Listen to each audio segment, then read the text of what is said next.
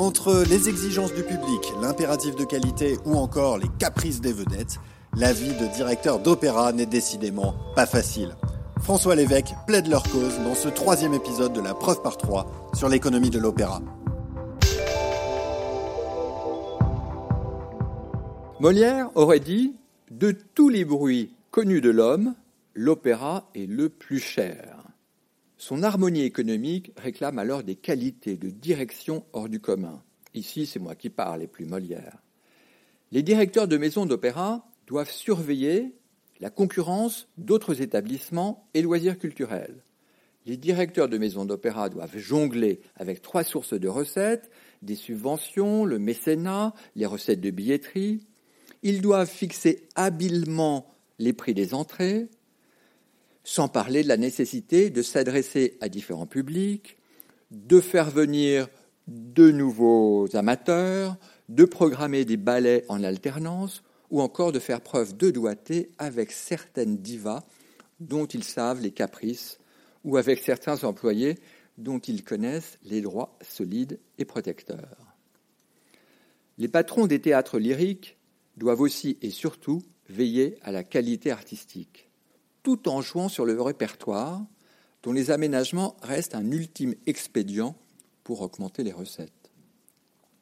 Jouer plus d'œuvres à succès, moins de pièces modernes, proposer plus de premières, notamment.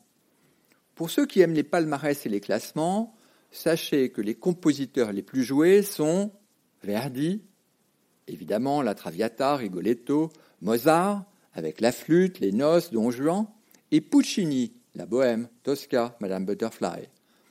Un tiers des œuvres représentées dans le monde au cours des cinq dernières saisons ont été composées par ce trio. Eh ouais, Wagner se classe cinquième après Rossini. Bizet, lui, n'apparaît pas. Bah oui, car euh, Carmen est son seul tube. Le premier compositeur vivant, Philip Glass, l'américain, se classe en 41e position. En outre, certaines œuvres à succès sont plus coûteuses que d'autres, et les premières, en général, plus que les reprises. Aïda de Verdi requiert autour de la princesse nubienne et de son amoureux égyptien une impressionnante distribution. Cela explique pourquoi cet opéra, Aïda, parmi les plus populaires qui soient, eh bien, est moins donné. Il est moins joué, par exemple, que Rigoletto de Verdi ou encore La chauve-souris de Strauss.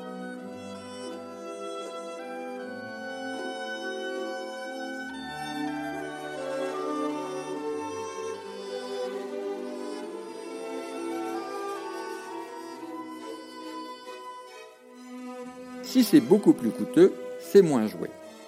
Pour ceux qui préfèrent les travaux économétriques, vous apprendrez à travers une étude qui porte sur l'opéra finlandais à Helsinki que la demande pour l'opéra est significativement plus forte pour les premières que pour les reprises. La demande est plus forte pour les œuvres finlandaises que pour les pièces classiques, mais ça, ça ne marche qu'en Finlande. La demande est plus forte pour la tétralogie de Wagner que pour d'autres œuvres classiques. Sachez enfin que l'effet positif de la présence d'une vedette est d'autant plus prononcé qu'il s'agit d'une première et non d'une reprise. Sachez aussi que la demande est la plus forte en novembre que pour tous les autres mois, ainsi que le vendredi et samedi par rapport aux autres jours de la semaine.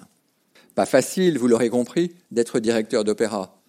Bien qu'à la tête d'entreprises non lucratives et en monopole local, ils doivent être au moins aussi talentueux que les dirigeants d'entreprises qui doivent dégager des profits. Ils doivent faire leur preuve dans l'art d'intégrer un grand nombre de paramètres interdépendants dans leurs décisions, des décisions qui relèvent le plus souvent du casse-tête, pour ne pas dire de casse-noisette.